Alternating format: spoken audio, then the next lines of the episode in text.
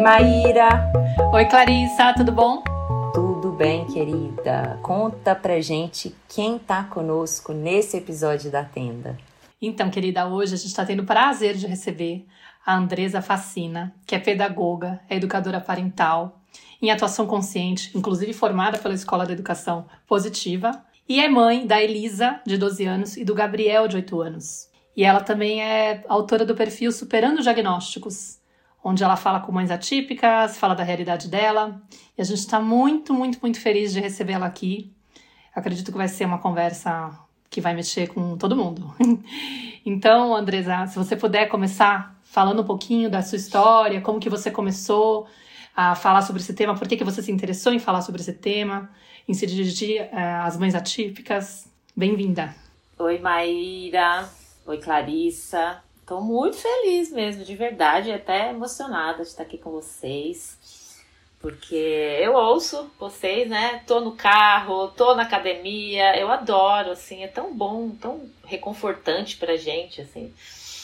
E eu vou contar assim um pouquinho da minha história, de como tudo começou, esse superando diagnósticos, por quê? E eu sou a mãe da Elisa, de 12 anos, né, e do Gabriel. E logo que a Elisa nasceu, tudo mudou na minha vida. Eu que tinha uma carreira na área de, da construção civil, tinha um emprego super bom, viajava, tal, de repente chega a Elisa e nasce e vai direto para UTI. É, e como assim? Nunca ninguém tinha me falado nada a respeito disso, de que poderia ter algum problema, de que poderia acontecer alguma coisa, né? Tava preparada para maternidade como todas as mães querem estar preparadas. E aí ela foi para UTI, teve uma parada respiratória e lá começou, né? Eu fiquei, eu tive um parto normal. Aí ela nasceu, foi para UTI, eu fiquei sozinha a noite inteira sem ela, né? Primeira desconexão aí. No outro dia de manhã, a médica pediu para eu descer e ir lá amamentar, que eles iam deixar ela só em observação para ver se não tinha tido nenhum problema neurológico. Mas até aí a gente fala, não, tudo bem, né? Daqui a pouco ela sai, fica naquela expectativa. E as coisas foram, o tempo foi passando, a Elisa não saía da UTI, e aí veio um pré-diagnóstico de um problema no fígado muito grave, né? Poderia ser muito grave. E aí que o meu mundo começou a desabar e a mudar completamente. Eu tive alta, né? E, e a Elisa ficou. Tão difícil isso, a gente tem até como um trauma mesmo, porque eu lembro da cena, deu saindo, assim, como se eu estivesse deixando um, um membro, um braço para trás. Um, eu falava, gente, tá errado, não posso deixar minha filha aqui, né? Como é cruel isso com as mães. E a partir daí começou assim a nossa luta mesmo para saber o que, que a Elisa tinha, o que, que tinha que fazer. Então, é, a partir daí eu, eu, precisei repensar toda a minha vida é, profissional, pessoal, porque eu tinha que olhar para ela e não tinha mais como é, voltar para aquela vida. É lógico que a gente não volta a ter a vida que a gente tinha antes, mas a gente tem muitas expectativas de que ah, vai com 4, 5 meses vai para vai para creche, vai ficar com os avós e a vida vai voltar. E quando é, a Elisa fez os exames, depois que ela saiu da UTI, que a gente conseguiu fazer o diagnóstico, que tinha alguma coisa muito séria, que a gente ia ter que passar por cirurgias, por um possível transplante. E o tempo passando, e eu tinha que voltar para trabalhar, imagina. A Elisa quase na fila de um transplante já, de, é, entre quatro e cinco meses. E eu querendo voltar a trabalhar, gente. Tem noção? Eu falava, não, vou trabalhar, vai dar tudo certo, não vai acontecer nada. Com aquele otimismo e até negando ainda que a Elisa podia realmente passar por algo mais sério. E eu lembro quando eu fui trabalhar, eu abri o computador, deixei a Elisa com a minha sogra, abri o computador, e eu não consegui fazer nada, assim. Eu olhei e falei, gente, tá tudo errado. Eu agora tenho que tomar uma atitude de verdade, né? Tenho que. E aí eu fechei, chamei os meus supervisores lá na época tal. Falei, ó, gente, eu não sei o que eu faço, eu não consigo trabalhar, eu minha vida tá toda bagunçada. E aí eles falaram, perguntaram o que, que eu queria. Eu falei, eu quero ser mandada embora, eu preciso de dinheiro, eu, eu preciso dar conta da minha filha. E eles foram bem gentis até, me mandaram embora na época eu fui cuidar da Elisa. Então, tudo começou a mudar. Nunca tinha parado de trabalhar minha vida inteira. E eu tive aí uma depressão também, porque eu acho que essas mudanças todas inesperadas, elas causam muito desconforto. Então, tive uma depressão bem profunda nessa época. Imagina, Elisa quase tendo, né, indo para uma fila de transplante, eu com depressão, sem poder ser a doadora dela, porque a equipe não queria deixar, não deixou, na verdade, né? Então, mas eu lembro assim que nessa época eu ainda era desconectada da Elisa, porque quando a gente tem uma um problema de saúde, no caso da Elisa, um problema de saúde, a gente pensa tanto nesse diagnóstico e tanto nas soluções que a gente. Eu não lembro de, de me conectar com a Elisa, eu não me lembro assim, de estar tá com ela, sabe? Eu só me lembro das preocupações, olha que coisa, né? Eu só me lembro da, da, das coisas que eu tinha que fazer e eu não dava conta. E era, foi um período bem difícil, assim, para mim, para ela, para a família toda. Eu tava ali com medo da minha filha morrer mesmo. Né? Então, com sete meses, ela passou pelo transplante. Foi muito bem sucedido. Eu consegui me recuperar da depressão. E aí o barco continuou. Né? A gente, o pós, uh, pós-transplante é bem complicado e tudo, mas a gente conseguiu dar conta ali, né, desse momento todo. Então, eles fez um ano, fez dois anos e aí começou a surgir uma vontade de ter outro filho. Antes de engravidar, a minha ginecologista me pediu para fazer mamografia, ultrassom das mamas. Falou, André, você já tá com 37. Se você demorar, se você deixar para depois, depois você vai engravidar, vai ter o filho, né? você vai voltar com quantos anos aqui? Vamos fazer tudo? E aí, quando eu fiz a mamografia, veio é, um, um pré-diagnóstico de um câncer de mama. e eu já estava tentando engravidar. E aí eu, eu fui encaminhada é, um mastologista. Ele falou, Andresa, para agora, não vai ficar. É, não é para tentar mais engravidar, vamos ver o que, que você tem aí. Só que nesse meio tempo de fazer os exames, fazer biópsia, o que aconteceu? Eu engravidei. E na mesma semana eu descobri que eu tinha um carcinoma e que eu tinha o Gabrielzinho então, foi muito difícil. Foi, foi assim. Eu, eu me emociono toda vez porque a gente acha que supera, que tá tudo bem, mas é muito difícil a gente pensar, né? Porque eu tinha muita expectativa para essa gestação, né? Tinha muita. E aí, poxa, peraí, já tem um problema aqui? Como assim, né? E aí, como foi descoberto muito no início, o, o, o meu mastologista falou: Ó, vamos fazer cirurgia, vai ficar tudo bem, depois a gente vai cuidar dessa gestação. E aí, ele me ajudou nesse processo, fiz cirurgia grávida. Aí, fui lá cuidar do Gabriel. Nem sabia que era o Gabriel, lógico, né? Muito novinho. Eu, eu, eu fiz a cirurgia, ele tava com 5 para 6 semanas, né? Mas quando eu fui fazer, daí o morfológico veio uma indicação de um diagnóstico. Eu falei, não, pera, pera, tá tudo errado aqui, peraí. Ah, não, provavelmente foi porque eu fiz a cirurgia, eu passei estresse, eu fiz radiografia para fazer cirurgia. Mas, assim, aquilo me abalou muito, muito profundamente. Porque o meu médico, inclusive, ele falou: ah, bom, é só por um milagre que teu filho não vai ter nada. Eu falei: nossa. Foi bem pesado, bem forte. E, e, a gente decidiu fazer uma amniocentese para. Eu não queria fazer, o meu marido ficou muito ansioso, muito angustiado com a, a dúvida. Ele queria saber o que, que o filho dele tinha. É, essa amniocentese, não sei se vocês sabem, tira líquido da placenta. É, é um pouco evasivo e tudo, mas fizemos. E aí, com de quatro para cinco meses de gestação, veio o diagnóstico da síndrome de Down. Então, a minha trajetória em diagnósticos, ela, né, ela, desde que a Elisa nasceu, pá, pá, pá, pá, um atrás do outro. E foi muito difícil também para mim, porque eu tinha, assim, um, preconceito com crianças com deficiência. Claro, a gente não pode dizer que isso não existe, porque Eu, eu, eu achava que eu não ia dar conta, eu pensava na minha família, como é que, que a família ia lidar com isso, se eles iam aceitar. Mas eu também, trabalhando em mim, esse, essa aceitação. Então, eu tive um período na gestação bem difícil, mas que foi aos poucos, né? Conversando com outras mães, buscando conhecer mais sobre o diagnóstico. É, isso foi aos poucos, eu fui aos poucos superando e quando o Gabriel nasceu, nasceu super bem, super tranquilo. E aí começou, claro, todo um, um trabalho com o Gabriel para que ele se desenvolvesse, tudo, né? Que a gente já sabe, já conhece. E nesse meio tempo também, antes do Gabriel nascer, na verdade, antes de eu engravidar, eu comecei a repensar a minha vida profissional. Eu falava, gente, só que eu não. Eu preciso voltar a trabalhar, também preciso ter alguma coisa tal.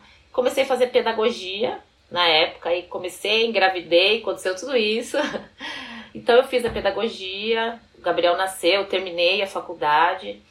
E aí surgiu também, foram surgindo mães assim no, no, no entorno da minha vida, mães que se identificavam e que viam em mim é, uma pessoa forte que tinha superado tanta coisa com, com a Elisa, que agora estava com o Gabriel.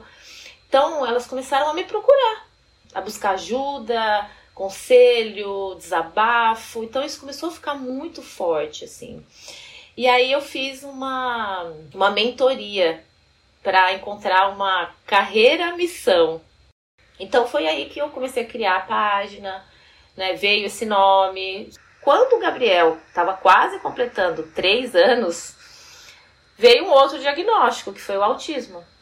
Que foi outro outro baque para mim, porque do, dos diagnósticos, das coisas que eu conhecia, de que eu é, via, o autismo para mim era o mais difícil. Eu achava que as mães atípicas com filhos com autismo eram as mães mais é, sofridas.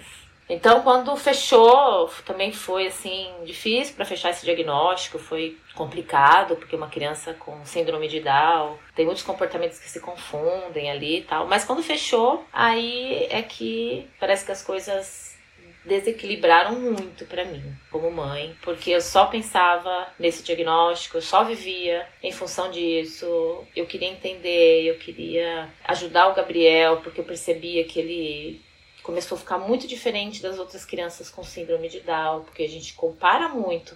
Eu comparava muito o Gabriel, e de repente o Gabriel começou a sair da curva totalmente. Então eu falava, gente, eu preciso entender, eu preciso ajudar meu filho, né? Eu preciso ajudar no desenvolvimento. E aí eu não conseguia, meninas, eu não conseguia fazer nada. Porque o meu desespero era tão grande que eu me desconectei completamente do Gabriel. Completamente. É, isso acho que foi um foi um marco, assim, que eu, que eu falei, eu preciso fazer alguma coisa diferente, porque não dá mais, eu não aguento mais tentar ajudar o Gabriel, eu sabendo tanto sobre o autismo e não conseguir fazer nada. Será que a minha maternidade, ela não tem uma função boa nisso tudo também? Será que eu ser mãe do Gabriel e da Elisa não faz com que esse desenvolvimento também aconteça?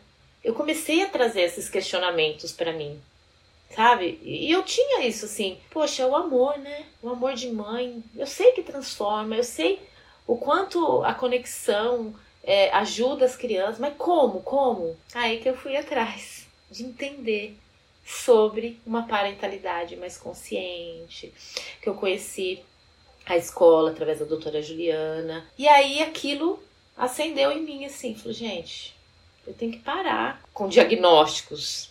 Eu tenho que olhar para a maternidade. Eu tenho que olhar para essa conexão, eu tenho que voltar a ser a mãe que eu sempre quis ser para os meus filhos. Né? Isso era o que. Aí, aí virou um objetivo para minha vida. Porque eu falava, gente, não dá.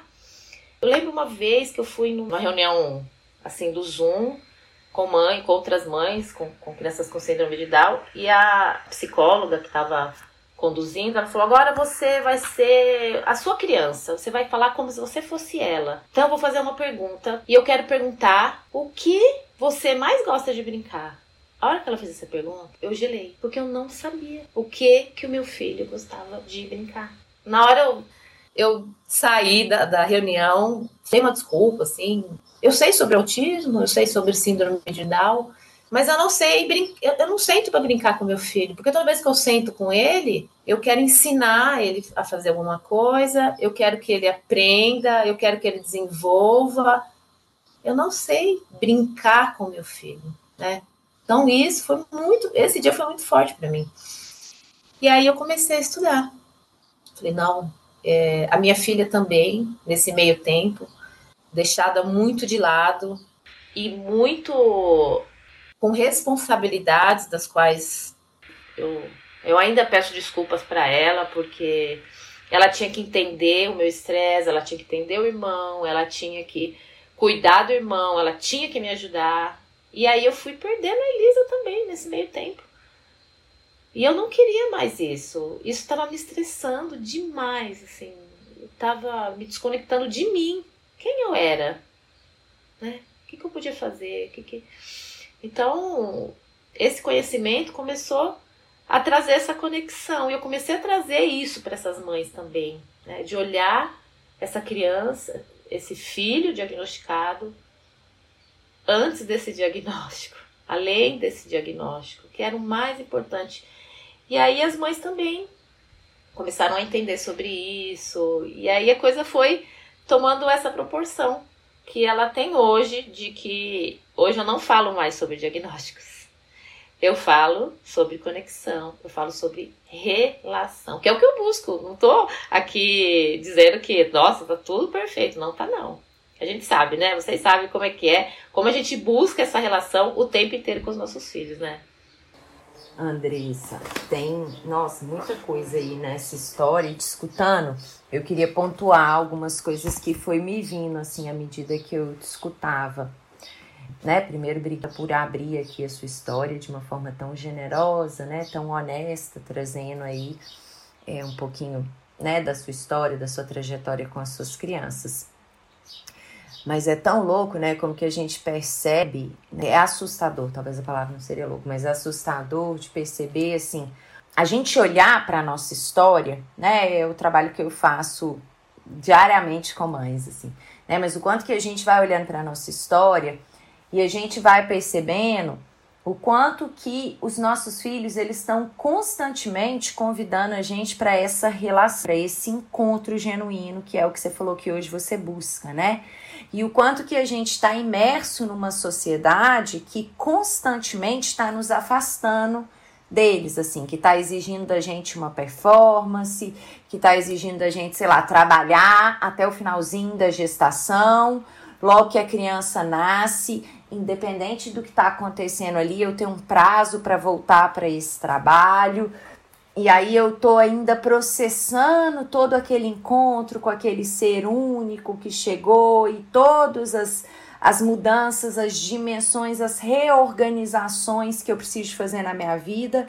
E já tem ali, né, sei lá, um médico, uma figura que muitas vezes representa uma autoridade para nós, já incentivando a gente a ah, por que, que você não tem um outro filho? Dá um irmão para sua filha. Na verdade, a criança ela não precisa de irmão, gente. Ela precisa que a gente esteja lá. As outras crianças é muito mais para entretê-la do que para entregar algo que ela necessita de fato. Quem vai entregar o que ela necessita somos nós, assim, né? Mas como que a sociedade ela tem uma dificuldade gigantesca, né, de olhar para esse ser criança e vai nos afastando cada vez mais também. Obviamente que nós somos adultos e a gente é responsável, como você mesma disse na sua trajetória, né? Que você percebeu no momento, opa, peraí, eu tô afastada deles, né? Eu tô olhando para essas crianças a partir do que outras pessoas que nem estão aqui dentro da minha casa, que nem se relacionam tão intimamente com eles como eu me relaciono, estão me dizendo,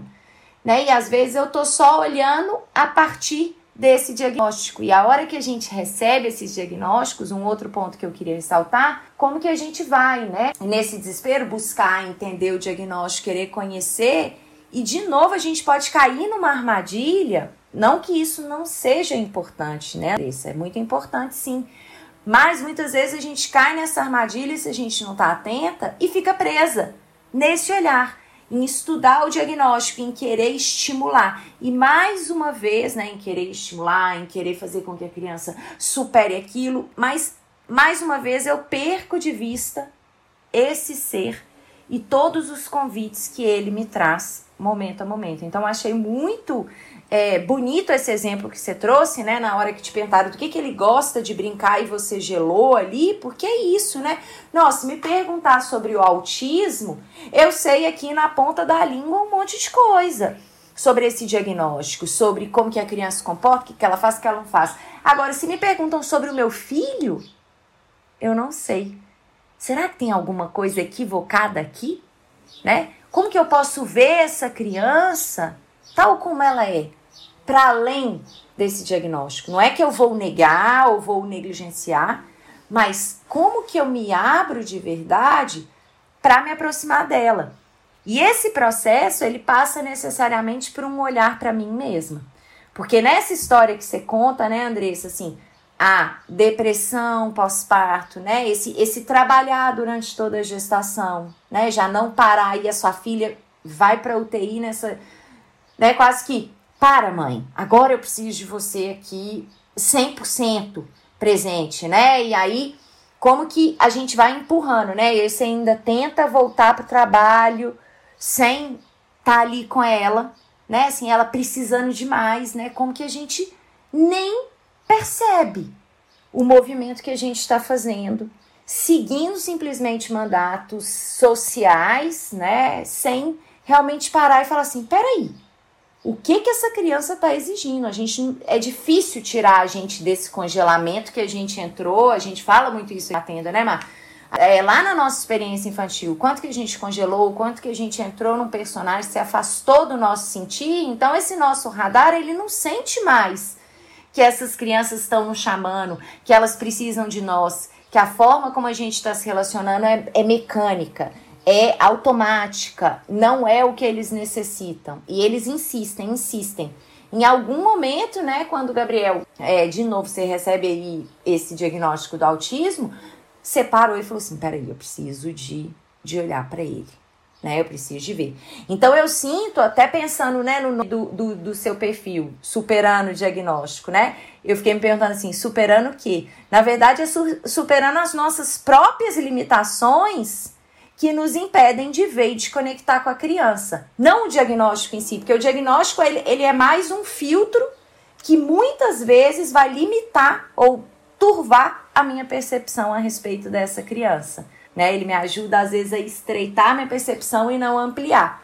Porque eu, beleza, o diagnóstico é uma parte, né? Tem alguns comportamentos, um conjunto de comportamento que me conta sobre um aspecto aqui dessa criança e do ambiente no qual ela está inserido, não é só sobre a criança mas que se eu como adulto olho para essa responsabilidade, pera, como que eu limpo cada vez mais o meu olhar para perceber essa criança? Como que eu ainda me conecto mais profundamente? Como que eu me relaciono? Como eu olho para esse ser para além disso tudo que outras pessoas estão me contando? Como que eu vivo uma relação direta, de verdade, para sentir esse ser? E aí eu queria te trazer uma pergunta, né, que a Maíra estava me contando aqui antes da gente começar que você viveu uma história com, com o Gabriel, seu filho. Um momento que você teve quando você viu aqui, eu não sei se você viu o filme ou leu o livro o Longe da Árvore, né? Sim. E que isso mexeu com você e você fez um movimento de ir em direção ao, a você mesmo primeiro, né? E depois do seu filho. Que ele não deixou você colocar ele para dormir depois da que você te no, no dia ou sei lá nesse momento estava lendo esse livro. O começo foi muito difícil, porque eu, eu quis fazer treinamento de sono com o Gabriel, eu quis tirar ele de perto de mim muito cedo, colocando isso como algo, como uma conquista. Ai, tá vendo como o Gabriel tá se desenvolvendo, né? Sempre com esse olhar para fora, né? Esperando a aprovação do outro, enfim. E aí a gente, as coisas começaram a melhorar. Eu, eu percebi o, o meu estresse ali no momento do sono e fui me acalmando. E aí estava num momento muito bom. Colocava o Gabriel, eu deitava com ele na caminha dele, que no quartinho aqui. Aí a gente ficava, contava uma historinha, ele adormecia, tá ótimo. E aí nesse meio tempo eu comecei a ler é, o livro Longe da Árvore. Todo mundo tinha. Muita gente tinha falado sobre ele e tal. Falei, vou ver, vou ler. E, e aí chega uma parte, ele fala sobre muitas deficiências, né? O autor ele vivenciou é, é, com as famílias mesmo. Ele ia até a família, ficava na, lá e depois ele relatava tudo que ele tinha é, vivenciado. E com a família de uma pessoa com autismo, é, me chocou muito o que, o, o que ele trouxe. É, de um, uma criança que cresceu, virou um adulto, muito difícil de lidar e que essa família teve que colocar, é, teve que internar essa criança, esse, esse, esse, esse filho já adulto e, e, e tinha casos de suicídio, assim, muito pesado. E eu comecei a projetar tudo aquilo no Gabriel. Eu comecei a pensar, como é que vai ser o Gabriel? O Gabriel não tem só autismo, não. O Gabriel tem síndrome de Down. O Gabriel tem uma deficiência intelectual muito importante. Ele vai crescer, ele vai virar o quê? Como é que eu vou fazer? Eu vou ter que internar ele, eu não vou dar conta disso. E aquilo foi me consumindo. E eu pensando muito sobre aquilo, fui colocar o Gabriel para dormir nesse dia pensando muito sobre isso. E o Gabriel simplesmente, não, mamãe, papai. Eu falei, ué, como assim? Não quer mamãe? Não, mamãe vai ficar aqui, mamãe quer fazer você dormir. Não, não, me empurrou para fora da cama. E aí eu tive que chamar o meu marido, meu marido veio, fez ele dormir. A segunda noite a mesma coisa. Aí eu parei para pensar, falei, gente, o que, que tá acontecendo? Será que é porque eu tô pensando sobre essas coisas? Será que eu tô excluindo meu filho? Será que eu tô é, me desconectando com ele por causa disso? E aí eu percebi que sim, que esse era o chamado dele, né? Como a Clarissa veio falou, né, Clarissa?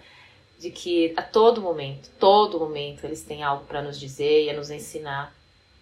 E eu falei, peraí. Aí meu marido ia, ia vir a terceira noite para fazer ele dormir. Eu falei, pera um pouquinho, deixa comigo.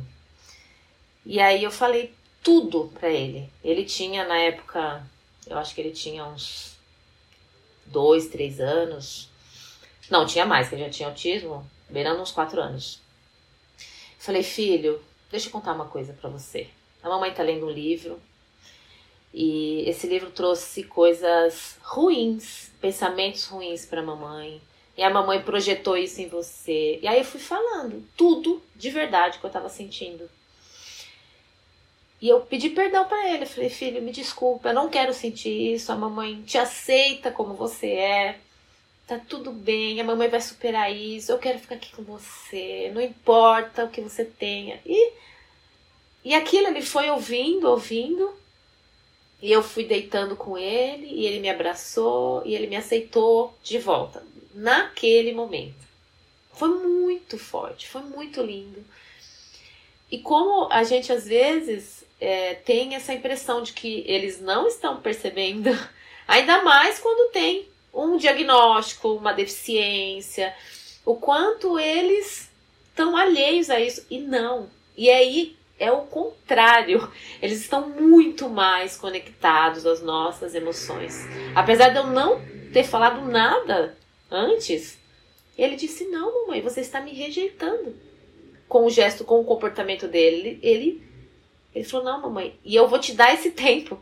Deixa o papai vir aqui, né? Com muita generosidade, com muito amor por mim. Porque ele demonstrou amor. E ele, e ele faz isso. Gabriel faz isso. Com uma generosidade, com uma sabedoria que é incrível. Tem até uma, um outro bem recente que o Gabriel começou a não, olha só, a não aceitar a minha ida com ele nas terapias a não aceitar. E eu estava assim, passando um momento bem difícil internamente. Aí já não, não era em relação a ele exatamente, mas eu com as minhas questões pessoais, né? Bem é, estressada mesmo tal. E ele simplesmente se negou a que eu entrasse, fosse com ele para terapia e nem entrar, que era coisa que ele amava, entrar com ele para terapia. Né? Então, eu já entendendo um pouco mais e, e não deixando que a coisa fosse to tomasse um, um, rumo muito maior, eu pedi ajuda, né, pro meu marido de novo. Falei, o Gabriel tá comunicando e ele tá me dando um tempo. Ele tá vendo que tá ruim, tá péssimo. Ele não me quer agora aqui, porque desse jeito não serve para nada para ele, né? Então, eu pedi pro meu marido e ele conseguiu levar por alguns dias. Eu consegui é, melhorar internamente, ficar mais calma, mais tranquila. Conversamos também novamente e, e a coisa também mudou. Hoje ele vai comigo super feliz. A gente vai conversando, brincando. É, e o momento era tão difícil, o momento ali é, de entrar para as terapias, eu ficava muito nervosa, assim. É, ele muito agressivo comigo, eu muito nervosa. Então ele deu um basta. Ele falou: chega, não quero mais e, e foi é, momentos muito parecidos com o que aconteceu no sono. Né? Então eu, eu me afastei, e eu também. É difícil para uma mãe se afastar nesse sentido de que não, não dou conta, não, não, não, dá mais, né? Se responsabilizar por isso é difícil. Uma mãe atípica, parece que as, as exigências e as, as cobranças são maiores. Então foi difícil para mim perceber isso, mas eu consegui me afastar, consegui né? Depois me reconectar com ele. E é isso, a todo momento tem uma comunicação, tem um chamado e, e é tão bom porque a, a gente consegue tá conectado com eles. Andresa, é, bom, eu me identifico com muitas falas suas, né?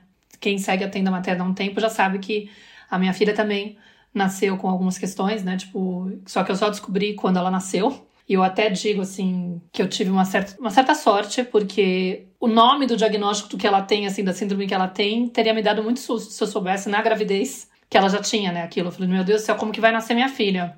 Porque são crianças que nascem com, com o rosto assimétrico, com, com sem a parte de, de um osso, de, de, sei lá, às vezes sem a orelha. E o, quando você coloca lá no Google, vem aquela criança do extraordinário. Então, assim, quando eu soube que ela tinha isso, foi, fui percebendo aos pouquinhos, né, que ela tinha o rosto assimétrico, que ela não tinha uma parte da mandíbula. Ela já era uma criança que, para mim, a, a, olhos nus não dá para perceber, né? Tipo, a primeira semana eu não saquei.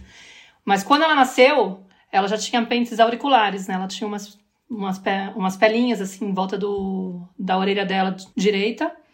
E ela tinha uma orelha um pouquinho diferente da outra. Então, meu primeiro susto foi: meu Deus do céu, ela deve ser surda. Porque eu tenho uma irmã que é surda e tenho um sobrinho que é surdo. Então a gente já começou a fazer uma bateria de exames no, desde o hospital, lá, lá no primeiro dia, primeira semana, já começaram a testar algumas coisas e no final descobriram que não, que a audição dela estava é, intacta e que não ia ter nada. E depois foram passando os dias e eu fui percebendo, nossa, falta uma parte da mandíbula dela, ela tem um lado um pouquinho mais achatado, como que é isso? Isso não pode ser, tá estranho. Falei pro pai dela, ele meio que ficou negando, falou que não, imagina, ela tá com o rosto super perfeito. E ele é escultor, modelador 3D, ele é especialista em anatomia humana, ele desenha anatomia humana em 3D no computador. Eu falei, Alfonso, não pode ser. você trabalha com isso, você sabe que ela não tem o rosto simétrico, dá pra ver. Tá aqui, ó, a bochecha dela daqui, desse lado é pequenininha e tal. Enfim, aí eu passei por uma série de meses, assim, que a gente teve que fazer muitos exames para poder ficar verificando ah, será que afetou o rim? Porque geralmente quando a criança tem isso, nasce desse jeito, pode ser que tenha o olho também com problema não sei o quê. Ah, pode ser que tenha o coração com problema, pode ser que toda a parte esquelética do corpo dela esteja encolhida para um lado. E aí é óbvio que vai ter que fazer um monte de coisa a respeito, né? E a gente então teve que fazer muitos procedimentos médicos. E é uma sensação, nossa, muito dura, né? Tipo, é, é terrível essa, esse medo que surge, né? O que, que vai acontecer com a minha filha? Que, que, como que vai ser isso? Quantas intervenções ela vai ter que ter? Porque logo de cara a gente soube, vai ter que reconstruir, vai ter que dar um jeito de aumentar o tamanho da mandíbula dela, do lado que tá menor. Então a gente já sabia que ela ia passar por várias cirurgias na vida. Então você fica com mil coisas na cabeça. No teu caso, eu já tinha uma com, concreto com sete meses. A minha teve a primeira com um pouquinho antes um pouquinho antes dos dois para tirar os apêndices auriculares. E depois ela teve que fazer mais duas cirurgias para tirar adenoide, amígdala, porque ela estava com a apneia de sono. Depois teve que fazer uma para preparar o osso que ia fazer a extração mandibular dela, tirar um dente que estava bem no lugar onde a gente ia ter que cortar o osso. E depois colocar o distrator mandibular, tirar o distrator mandibular. Então, assim, seis anos, cinco cirurgias. Nos primeiros seis anos de vida. E eu me vi muito assim, com essa pressão de preciso dar conta de acompanhar a minha filha para que ela tenha a experiência menos traumática possível nesse processo. E o meu perfeccionismo, então, fez com que eu ficasse lá tentando gabaritar. Tudo tem que ser feito e buscando todas as informações e cursos e intervenções terapêuticas. Eu fazia formações, assim, ah, já que Teta Healing pode ser bom, vou fazer a, a formação em Teta Healing, em Barra de Access e não sei o quê. vou, vou estudar para poder aplicar nela. E é uma loucura, né? Porque a gente fica muito refém também do, do, de como os profissionais olham, o que, que eles indicam. A gente não sabe se é, realmente tem que fazer isso ou ele tá com uma visão um pouco exagerada é, de querer que minha filha atinja tal, tal meta, sendo que na verdade talvez não tenha necessidade. E quando eu me via com essas questões, me batia um desespero. Porque eu me via, às vezes, em um ambiente onde eu não sentia que ela estava sendo bem tratada ou que estavam exigindo demais. E o meu medo é: eu não quero que minha filha se sinta forçada, tipo, obrigada, meio que puxada para fazer uma coisa que de repente ela não pode entregar. De estar tá lá mais parecida com o desenvolvimento de outras crianças da idade dela, porque ela teve uma, uma espécie de um atraso, entre aspas, eu digo, entendeu? Porque nada do que ela atingia mais tardiamente chegava a ser num, num tempo em que o desenvolvimento estava dizendo que, ó, por exemplo, ela foi andar com 18 meses. Era o limite, entendeu? Ela demorou um pouquinho mais que a média, mas ela estava dentro ainda do que é esperado. Então, sempre foi assim com ela, entendeu? E às vezes a gente ficava numa angústia de será que ela tá atrasada ou será que tudo bem, né? Porque eu sempre briguei com essa história de eu não quero que minha filha se sinta inadequada. Eu não quero que ela se sinta rejeitada por não estar tá parecida com os demais. Porque se a natureza dela for essa, tá tudo bem. Não sei por que. Não preciso ficar forçando ela, empurrando ela, acelerando ela para ela poder ficar mais parecida com os demais. O que eu quero é que ela se sinta à vontade sendo ela mesma no mundo, sem se preocupar com a forma como os outros vão ver. E eu acho que o que me emocionou quando eu escutei seu relato, quando eu vi a sua aula lá no, no curso da Maia também, é, foi um pouco assim, perceber o quanto você foi caminhando para poder encontrar essa, esse amor incondicional por ele, né? Porque no fundo era a gente fica com essa pressão de, ah, deixa eu estimular, deixa eu fazer com que ele avance. E de repente você fala assim: não, peraí, isso daí é dele. E isso provavelmente vai ficar com ele e tá tudo bem. Ele estar no mundo sendo ele, mesmo que as pessoas estranhem, mesmo que as pessoas se incomodem, mesmo que as pessoas às vezes o rejeitem. As pessoas não são obrigadas a todo mundo entender como ele é, aceitar ele como ele é. E, e assim, o quanto é lindo quando a gente consegue garantir isso. Entendeu? Assim, eu consegui ter confiança de que minha filha tá lá, sendo linda, sendo ela mesma, mesmo sendo muito diferente da filha da vizinha, da, da, filhinha, da amiguinha da escola, da priminha que ela tem não sei aonde, entendeu? Sei lá, para mim, assim, foi, foi um processo muito forte eu, eu ter caminhado para escutar menos os prof, alguns profissionais que me incomodavam, porque eu via que estavam querendo uma coisa que para mim, falei, não, não faz sentido não sei, entendeu? E, e, só que ao mesmo tempo eu percebo que eu ainda tenho essa insegurança muitas vezes. Do tipo, é, me preocupar, por exemplo. Até porque a gente cai nesse lugar de ter que decidir por eles muitas vezes, né? Ela teve que fazer essa cirurgia da distração mandibular antes dos seis anos. Mas será que ela teria optado por fazer isso? para ter um rosto mais simétrico? Que no fundo, assim, tem uma parte que é estética, mas tem uma parte que é funcional. Né, da, da mandíbula dela. É importante que ela consiga mastigar direito, que afeta mil coisas. Mas a próxima cirurgia, em teoria, vai ser na época da adolescência, que eles falam que tem que ser, entendeu? E eu tô bem assim, assanhada, para deixar bem claro para os médicos assim: se for uma questão meramente estética, ela que vai decidir. Exato, perfeito. A, a Elisa tem, né, uma cicatriz enorme na barriga dela também. Porque ela, a primeira cirurgia, na verdade, que ela fez bem invasiva foi com 45 dias que foi uma cirurgia paliativa para o fígado aguentar um pouquinho mais antes do transplante e tal. Então, depois abriu de novo no mesmo lugar. Então, ela tem uma cicatriz bem profunda e bem extensa na barriga. E esses dias, ela tá, tá com 12 anos, e, e, esses dias eu fui comprar um, uma roupa de banho para ela e ela quis um biquíni. Ai, Eu fiquei tão feliz, tão feliz. E ela colocou o biquininho dela, tudo. Aí eu, outro dia eu falei pra ela, filha, você sabia que tem cirurgia estética para arrumar essa cicatriz, se você quiser deixar ela menos marcada? Eu não, mamãe, eu não quero. Mas é porque isso é um incômodo meu, né? Na verdade, um incômodo meu. Porque faz parte dela desde sempre. É ela, né? Então, assim, é também como eu vejo isso que vai influenciar a forma como ela lida. É, então, a hora que ela falou pra mim, não, pra quê? Tipo, normal, mamãe. Eu falei, gente, eu não tenho que falar mais nada, eu tenho que deixar. Talvez um dia ela mude de ideia, talvez sim né? Então, é acompanhar, eu sempre penso assim, é acompanhar.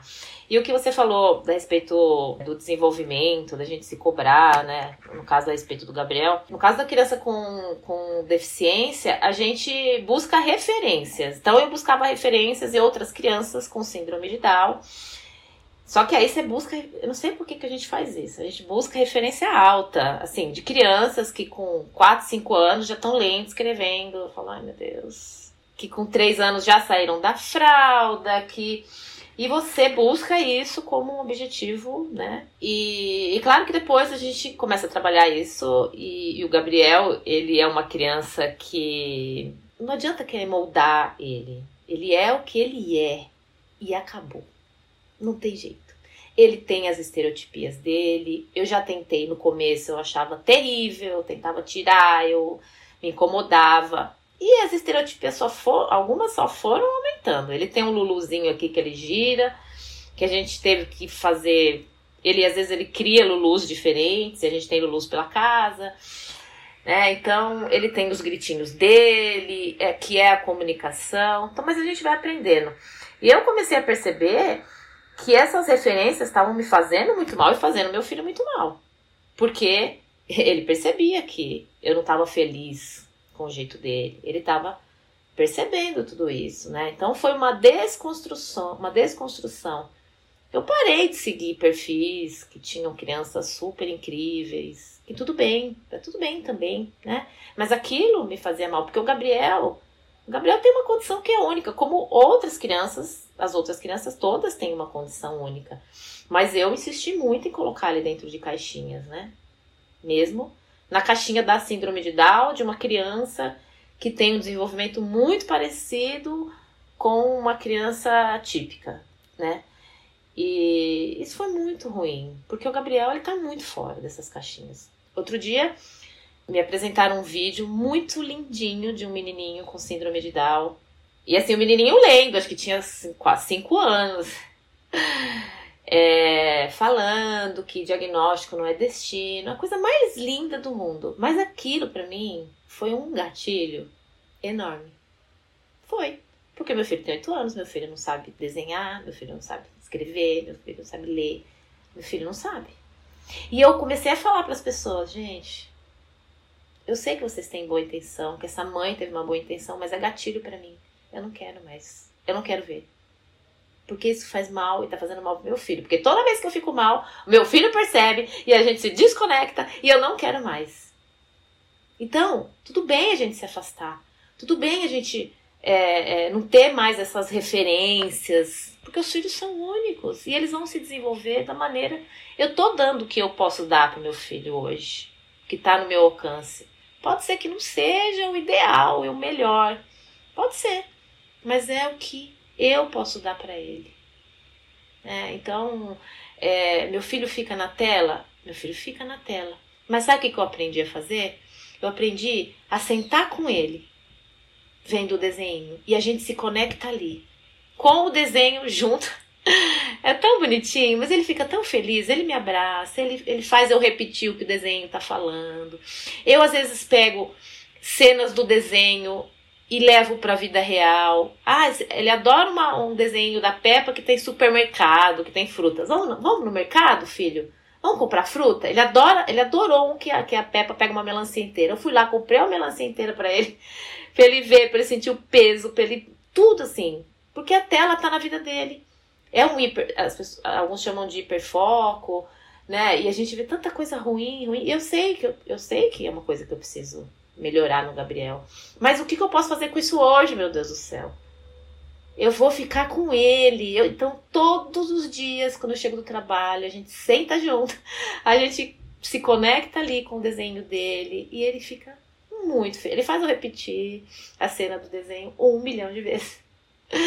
E eu faço isso com muito amor, para que ele entenda que eu, eu aceito, que eu tô ali disponível, que quando a gente tem oportunidade a gente muda as coisas, mas que tá tudo bem ser ele desse jeitinho, né?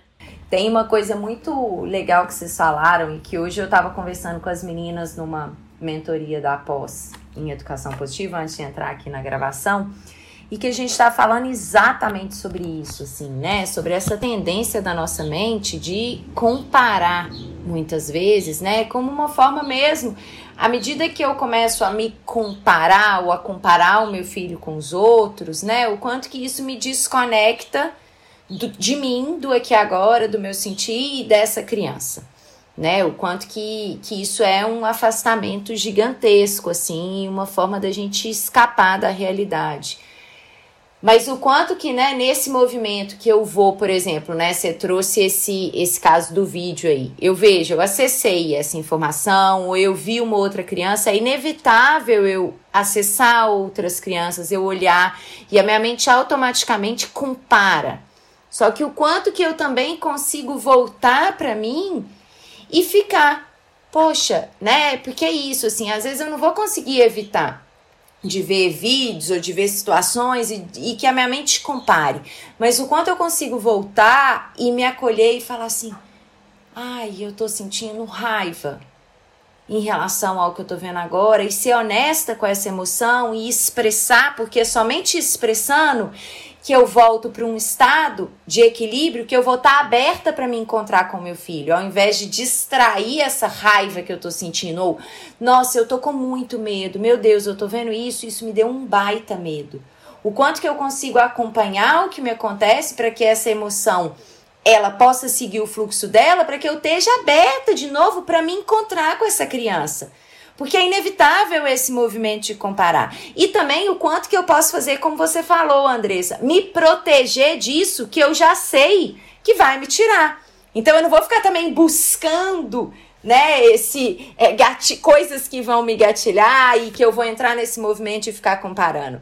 Mas quando eles acontecem, né, como que eu me regulo no sentido de acompanho as minhas emoções, valido, reconheço, valido, né, acompanho, permito que que eu expresse essas emoções de forma consciente para eu me voltar e estar tá verdadeiramente disponível para o encontro com essa criança, né? Porque realmente é isso assim, né? A nossa mente ela vai comparar. Ela vai levar a gente para uma comparação.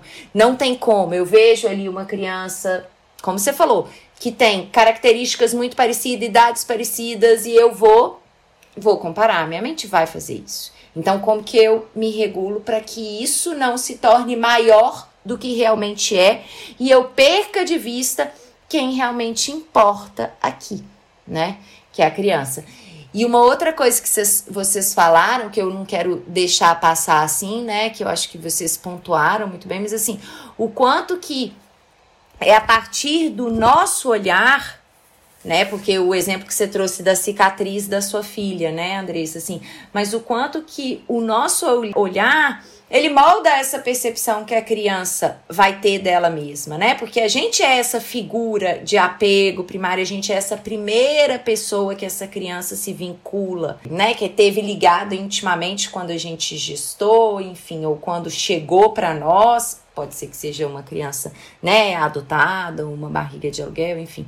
Mas a, a partir do momento que essa criança chegou, eu estava ali disponível para encontrar com ela, ou às vezes nem tão disponível, meio dissociada, meio desconectada. Mas é essa figura que ela vai buscar e que ela vai ter como referência para nomear sobre quem ela é, sobre como as relações funcionam, sobre como é o mundo. E o meu olhar, ele é extremamente importante nesse sentido, porque sou eu que estou contando sobre ela, sobre o mundo, sobre as relações para essa criança, para ela mesma. Então, quanto mais eu me trabalho, eu limpo o meu olhar, eu fico com o que é meu, né? Eu recolho, opa, essa emoção é minha. Nossa, isso que eu esse desconforto é meu. né? Exatamente o que você percebeu com a questão das cicatriz filhas. Se você quiser, tem essa possibilidade, mas denunciando seu próprio desconforto com aquilo, ela falou: "Não, mãe. Para mim tá ótimo". Né? E aí, poxa, então eu vou ficar aqui com o meu desconforto, vou trabalhar isso e libero a minha filha para ela ser quem ela é. Mas esse movimento é um movimento muito árduo, né? É um movimento diário, da gente limpar os nossos olhares, limpar, né, a nossa escuta, os nossos sentidos de uma forma muito intensa, né, para que a gente possa ver quem eles são, não as nossas expectativas, os nossos ideais, os nossos medos ali entre a gente e eles. E sabe o que eu percebi, Clarissa, é, nesse processo todo? que, na verdade, quando eu tava com essa preocupação toda, tipo, será que a Nara vai se, vai se aceitar com essa mandíbula que não é, com esse rostinho que é assimétrico? Será que ela vai conseguir, sei lá, se sentir bonita, à vontade com ela mesma? Se isso vai ser uma questão que ela vai ficar arrastando pela vida para poder se trabalhar, de autoaceitação? E aí eu percebi que era uma insegurança minha comigo também né? Que eu tive que rever muito mais o meu processo de amor próprio, a minha autoaceitação, que eu achava que assim, ah, eu preciso ajudar minha filha a se aceitar, né? Tipo, mas meu. Aí eu descobri que o buraco tava muito mais embaixo. Que quando eu tava, é, nossa, não, vamos voltar umas casinhas e voltar lá, porque na verdade a confiança que eu queria passar para ela, eu não tinha comigo. Então, a, coisa do convite que eles fazem, né? tem aí uma filha cheia de questões para você ter que se trabalhar justamente nas questões que ela veio trabalhar, né? Ah, tá bom, ela escolheu você, tá bom? E não foi à toa, porque ela sabia que você tinha uns perrengues, uma esperaba emocional nesse ponto aí. Vamos lá, vamos trabalhar essas esperabas em você. E foi lindo, porque eu comecei a fazer esse trabalho comigo, eu fui, fui percebendo assim que conforme eu vou conquistando, eu não acredito aceitação 100%, amor 100%, isso não existe. A gente tem que abraçar tudo, vai, vai se trabalhando, mas assim, é um processo que a gente percebe que vai avançando. Né? Então eu percebo que conforme eu vou me aceitando mais, ficando mais confortável, integrando as partes minhas que eu aprendi a rejeitar, jogar para sombra, por exemplo, sei lá, citando uma outra questão, a minha timidez. Né? Ai, nossa, eu devia ser menos tímida, eu devia ser mais extrovertida, conseguir socializar com as pessoas, ficar mais à vontade. Peraí, calma. Eu tenho motivos para ser assim, né? Tipo, isso é parte de mim, isso é uma coisa forte em mim. Eu tenho que trabalhar isso em mim para poder, de repente, me limitar menos em algumas situações? Sim. Mas eu também posso amar essa parte. Sem problema nenhum. Eu não sou uma pessoa defeituosa que, de, que tem que, tipo, nossa, só enquanto eu conseguir me livrar da timidez eu tô bem. Não. Eu tenho isso também. Então, quando eu vejo ela tímida em algumas situações, já não entro em pânico. Ah, lembrei até da ferida da rejeição, né? Que é, pânico é a palavra da, de quem tem essa ferida. Mas o pânico é uma, uma, uma, sensação forte de quem é rejeitado. Já não fico preocupada de, de precisar de algum jeito ajudar ela a não ser tímida, que a coitada, ela vai sofrer igual sofri, projetar, né? e aí eu já olho e falo assim: ai meu Deus, é minha filhota, claro que vai ser tímida. não tem como. E aí eu acho bonitinho, eu acho fofo, eu acho lindo também isso nela, entendeu? Então cada vez que ela traz uma questão, é, eu consigo ter mais aceitação daquilo. E na questão da, da mandíbula, eu já percebi que ela é muito avoada, né? Minha filha é de peixes, ela é meio do outro mundo, ela se desliga, ela começa a desenhar, ela vai para outro lugar, assim. Então, quando eu tento perguntar para ela alguma coisa, ela meio que dá uma, tipo, do que, que você tá falando, mamãe? Tipo, pra, também não é uma questão assim que ela tá até agora, aos oito anos, que parece que pegou forte. Então, eu percebo que eu tenho que ficar muito cautelosa de não jogar para ela uma coisa que talvez a vida ainda não tenha trazido como um problema. Às vezes eu pergunto, alguém já fez comentário? Não. Sabe? Ou ela nem percebe, acho que ela nem filtra, ela não chega nela, entendeu? Ela não tá com, essa, com esse chip na cabeça. Aí eu fico, bom, então eu vou ficar na minha e esperar ela trazer, se for o caso, né? Porque corre o risco da minha preocupação de será que ela tá se sentindo bem com, com, a, com o rosto dela, né? Fazer com que ela comece a prestar atenção numa coisa que para ela por enquanto não tá pegando. Então é um trabalho bem delicado, porque a gente percebe que é fácil fazer essa projeção. E no fundo, no fundo tem a ver com a nossa dor, não só com medo da criança passar pelo mesmo que a gente passou, mas eu não dei conta lá atrás, ninguém me acompanhou lá atrás, eu me senti mal com aquilo e não sabia como elaborar aquilo. Ninguém percebeu que eu estava naquele estado e conseguiu me ajudar a me sentir melhor. Eu tive que lidar com isso sozinha a vida toda.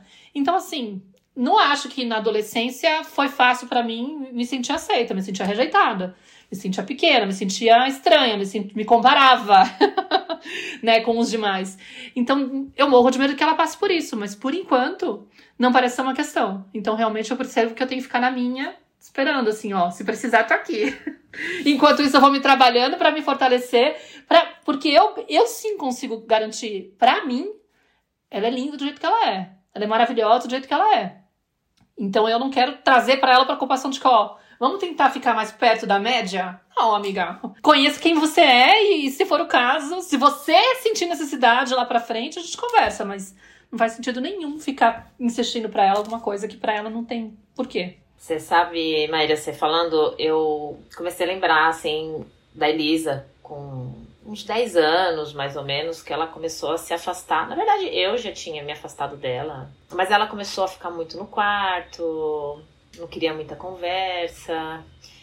E quando a gente começa a olhar pra gente, lembrar do que a gente viveu, exatamente o que você falou, né? Que essas dores, que essa rejeição. Eu aprendi que a gente compartilhar isso com eles, né, do que a gente viveu, como a gente viveu, como é, como foi a infância, como foi a adolescência, foi para mim a, a porta que me trouxe de volta, assim, me conectando com a Elisa, né? Então, eu comecei pedindo desculpas para ela de tudo que eu já tinha feito, mas comecei a trazer um pouco, filha. Quando eu era pequena, eu era a menina muito boazinha, eu não podia me expressar, a minha adolescência foi muito sozinha, é, eu não tinha com quem compartilhar. A minha mãe trabalhava, né, a vovó trabalhava muito, cuidando de outros adultos. E aí eu comecei a compartilhar as coisas com ela e, e a gente começou a se conectar de novo.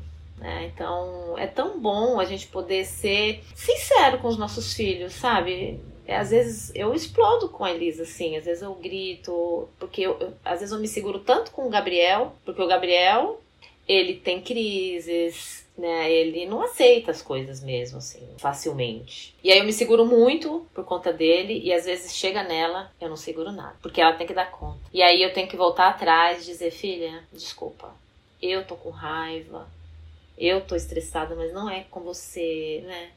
E aí eu venho trazendo para ela, assim, né? E eu sempre falo pra ela, filha, eu vou tentar melhorar, eu vou. Porque, gente, a gente não é perfeita, né? E os nossos filhos, eles são tão sensíveis, estão ali esperando sempre coisas boas nossas, né? Eles não estão ali para serem resistentes a nós, para serem.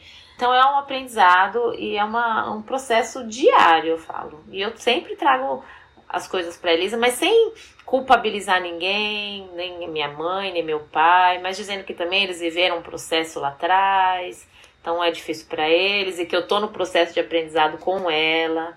Eu quero, eu falo para a filha, eu quero que você me ensine sobre as coisas, sobre o que você está sentindo, como eu posso te ajudar. Então, é isso. São, são eu, eu tenho dois filhos bem diferentes em questão de desenvolvimento e tudo, mas que eles trazem coisas tão comuns para mim me fazem olhar tanto para mim, que é muito lindo, assim, é maravilhoso. Andressa, eu quero agradecer sua presença, sua generosidade em vir aqui na nossa tenda, compartilhar a sua história, né? Trazer um pouquinho da sua família, da sua experiência, da sua caminhada aí. Muito, muito obrigada. E queria, né, pra gente ir caminhando para o encerramento, que você deixasse talvez uma última mensagem ou algo que venha aí do seu coração para as mães, para as nossas ouvintes que estão nos escutando, talvez principalmente para as mães atípicas.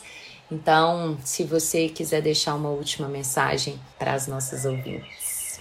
Eu gosto muito de dizer para as mães para elas aceitarem o processo do qual elas estão vivenciando. Porque a gente tem muita tendência de negligenciar o que a gente sente diante de um, de um diagnóstico, diante do que é, os desafios, né?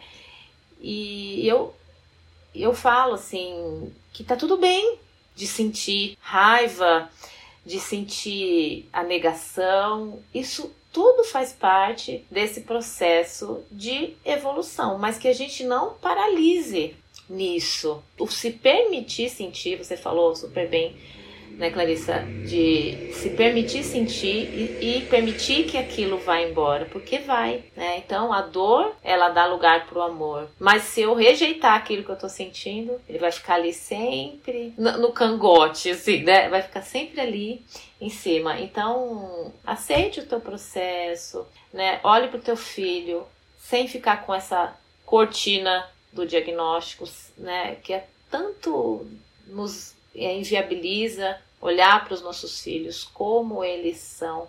E eles são maravilhosos, eles têm uma luz incrível. Eles nunca vão se encaixar mesmo, né? Não vão é, entrar em nenhuma caixinha, tá tudo bem. Né? Então, respeita o teu processo, respeita o processo do teu filho. Nós, mães atípicas, sempre escutamos assim: ah, não, tem nada disso da criança ter seu tempo, não. A gente tem que brigar e tem que ir atrás. Tem sim. Cada criança, eu mudei essa frase na minha vida: cada criança tem seu tempo, sim. Se a gente souber confiar neles e respeitá-los, eles vão desenvolver, eles vão voar. Eles vão se revelar, né, Andressa? Assim, esse é... desenvolver como esse revelar, eles vão se mostrar pra gente. Se a gente tem olhos para ver, eles vão se mostrar com toda a potência que eles têm e que é única, né? Exatamente. né? Que maravilha. Obrigada, que querida. Lindo. Obrigada. Ah, eu que agradeço. Fiquei muito feliz. Obrigada. Foi muito bom. Foi muito, muito bom, bom ter, ter escutado a sua história.